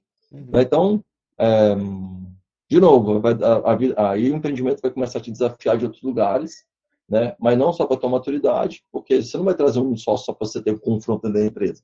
Você vai trazer porque você entende que ele vai ser complementar à tua visão. Porque, cara, aquele comportamento que é diferente do seu vai fazer tua empresa ir para um outro lugar, porque é justamente aquele comportamento que você não consegue trazer para a empresa que a empresa precisa. Então, por exemplo, você acha que um cara de controladoria vai ser um bom vendedor? Normalmente não. Normalmente não. E a sua empresa, só de uma boa controladoria, vai conseguir ser uma empresa de sucesso? Certamente não. Então, precisamos ter os perfis complementares, precisamos aprender a dialogar com eles, precisamos aprender a respeitar essas diferenças, porque essa diversidade vai trazer tua empresa, levar tua empresa para um outro nível, né? Cara, então, assim, coisas que eu já devo ter falado aqui, na... mentores, né, cara? Pessoas que conheçam ali, se tu vai se lançar no oceano para achar outro para ir para outro, para ir para as Índias, é bom você ter conversado com alguém que já foi lá, né? Já foi, sem dúvida. É. Isso aí. Cabo das Tormentas é difícil. Fazer o abalo de fé no Cabo das Tormentas é difícil. É. É. Quando você é pequeno, eu lembro da minha estagiária. Minha estagiária, ela que cuida do meu Instagram, eu nem sei o que ela posta lá. Eu sei que ela pega os textos da Baster e posta lá para mim. Uhum. E aí ela falou, Paulo, mas se eu botar um negócio que eu for cancelado? Eu falei para ela, querida, não tem nada que você possa fazer que eu já não fiz pior. E a gente nem é grande o suficiente que alguém realmente se importe. Boa, isso aí. Vai lá e faz, é total. Isso, então fazer, assim, véio. a beleza de ser pequeno é que ninguém se importa. Então você pode confrontar o mercado numa coisa absurda. É. Né? Você, pode, você, pode, você pode se botar o risco de falir porque você não é a Coca-Cola? Mas isso que você está falando exige a maturidade do empreendedor. Isso, porque... assim, mas é isso que eu tô, é. eu tô tentando responder aí o que você já disse, né? De, de assim, Perfeito. ah, não, vai lá e coloca a pergunta de confrontar o mercado. Cara, Perfeito, é. O que, que, isso quer dizer, de fato, na prática, né? Isso, assim, uhum. se, você é um. Uh, como é que é? A, a empresa de uma pessoa só, né? Se você está ali fazendo uma uhum. brincadeira de empreender, o que está tudo bem. É, empreender é brincar em última instância. Você uhum. vai fazer vários jogos. E Mas é só você, num negócio ali que custa mil, quinhentos, cem reais, né? De vender doce que seja. Aham. Bicho, vai lá, faz o doce, ou compra de outra pessoa e vende. Se, se a tua dor é vender, compra de outro e vende. Porque se a tua dor é vender e tu confrontar o mercado e tu falir com Pronto. 100 reais, é muito é mais simples disso do que qualquer outra coisa. perfeito. Imagina que eu descobri um jeito de fazer, hum, sei lá, um computador por um, um 10, 10% do valor que é feito hoje, né? É, mas eu não sei como aquilo é feito, como aquilo é vendido, quais são as habilidades que eu preciso. Eu posso comprar e vender, trabalhando numa margem muito maior, que não é o core do meu negócio, porque o que vai fazer meu negócio fazer sentido é justamente a, a inovação de valor e de preço que eu estou trazendo para aquele negócio, com aquela mesma entrega de valor. E só que antes eu preciso entender se o resto vai funcionar. Se eu não consigo fazer aquilo funcionar, eu posso achar outros caminhos. Pô, então eu vou vender minha inovação para a Dell, que já sabe vender. Aí eu começo a entender quais são os caminhos do meu negócio. E aí eu vou começar a trilhar isso de- do espaço que faz sentido, né? É mais ou menos isso. É, é bem Legal. por aí, cara. Assim, então, é, E aí, com a tranquilidade, o que eu acho que é importante, especialmente para quem está começando, é a tranquilidade de poder errar. De que, bicho, se tu falhar com mil reais, tá tudo bem. Você perdeu só dinheiro e tá tudo bem. Perfeito. Isso aí. E a outra, Se esses mil reais pudesse ser dez reais, se esses mil reais pudesse ser cem reais, qual o valor? Aí eu acho que, de novo, né? Qual é o, qual é o mínimo que eu posso gastar de tempo, de dinheiro, de investimento, seja lá o que for, para responder aquela pergunta? Isso. Se é, cara, esse doce aqui vende? Essa é a pergunta. Cara, eu, tô, eu, tenho um, eu tenho um doce aqui que eu estou trazendo de um outro planeta e que eu acho que vai vender aqui em Brasília. Legal. Então, vou pegar isso, um doce, dois, dez desses de outro planeta e vou lá e vou vender.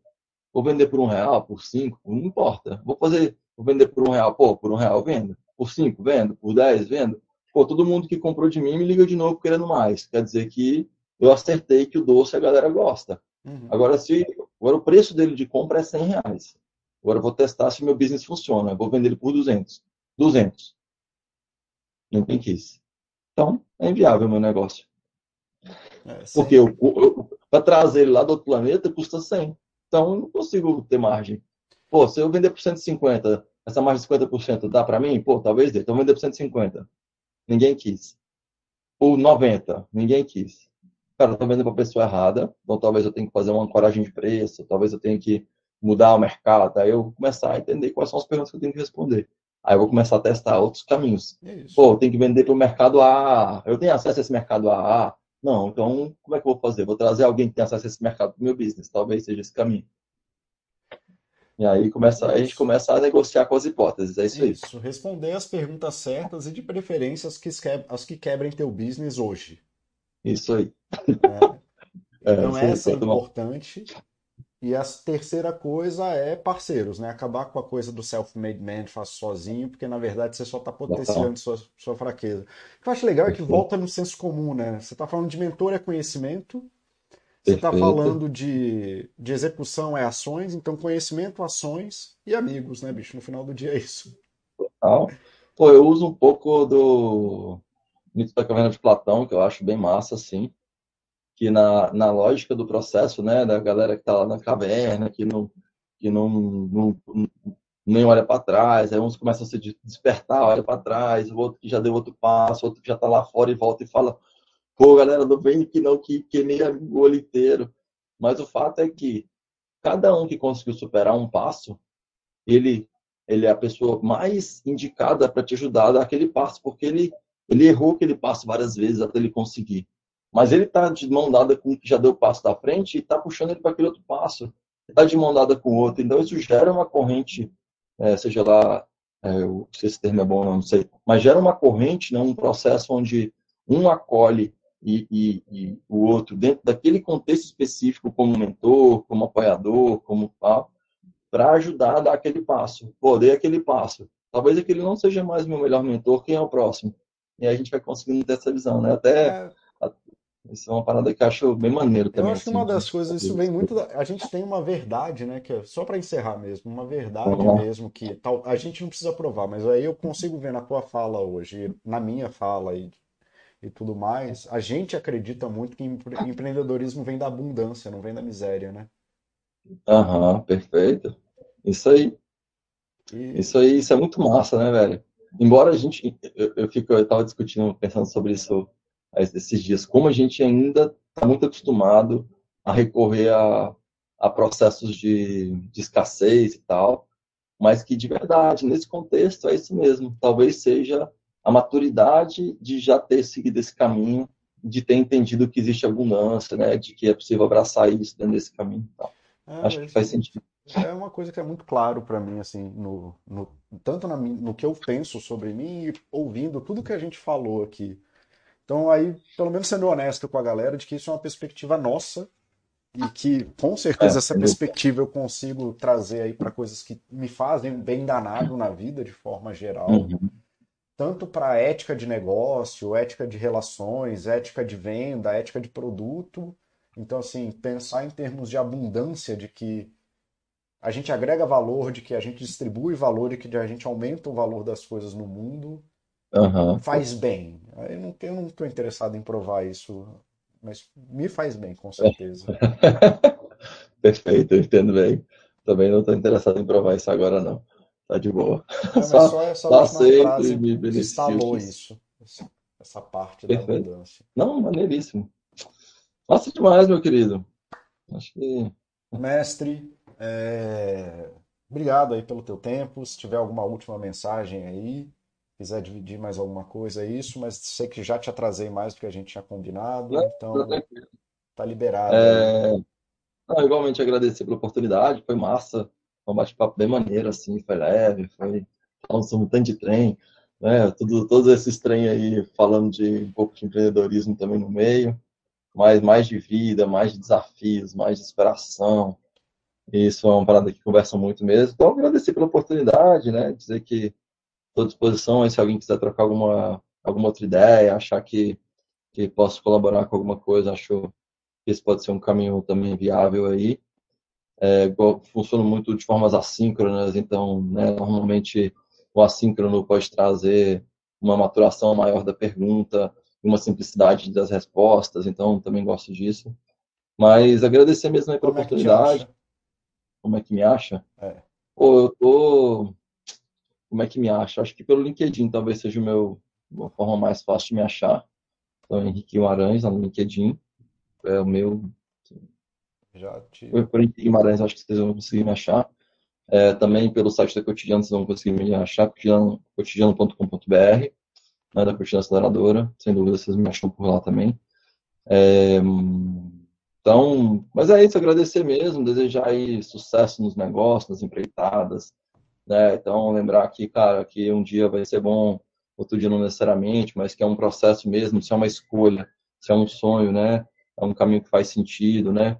É, acolhe as pessoas, né, da tua vida na- nessa sua jornada, entende que nem todo mundo está olhando para o teu, teu empreendimento como você. Então, do mesmo jeito que as pessoas te abraçaram, te acolheram, também é importante você, como empreendedor, ter esse outro olhar e também poder acolher as pessoas né, nas limitações que elas eventualmente estejam apresentando dentro dessa da dificuldade de relacionar contigo nesse contexto. Então, isso também vai acontecer, sem dúvida. É, acho que é isso. Sucesso aí para todo mundo. Vamos nessa, vai ser massa. Tomara que vocês sejam muito felizes aí. Bom, beleza, querido. Então vamos lá.